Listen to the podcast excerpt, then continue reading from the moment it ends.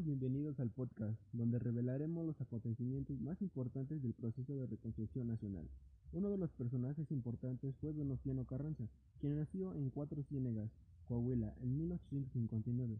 Movilizó el movimiento obrero el 12 de mayo de 1917. Ese mismo año impulsó la Constitución, que fue elegido como presidente de la República hasta 1920, poniendo fin a la revolución, cuando murió en Tlaltenango, Puebla, 1920.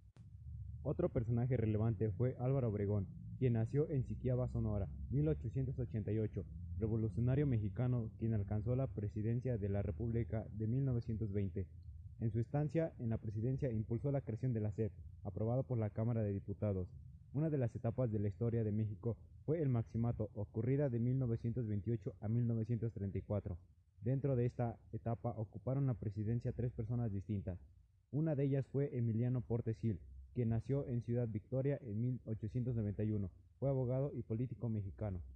Cuando el 17 de julio de 1928 fue asesinado el presidente electo Álvaro Obregón, Portes Gil fue designado por el Congreso para asumir provisionalmente la primera magistratura. Como siguiente personaje destacado fue Pascual Ortiz Rubio, quien nació en Morelia en el año 1877. Fue político mexicano, presidente de la República entre 1930 y 1932.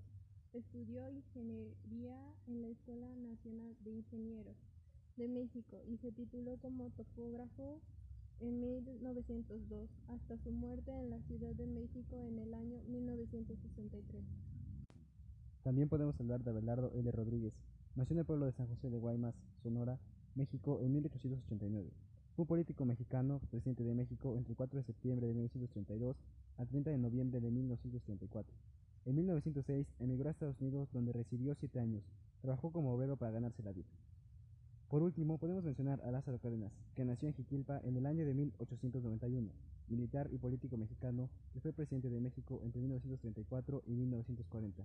Recordado y querido como uno de los mayores estadistas mexicanos de todos los tiempos, y llevó en práctica sus ideales de justicia e igualdad.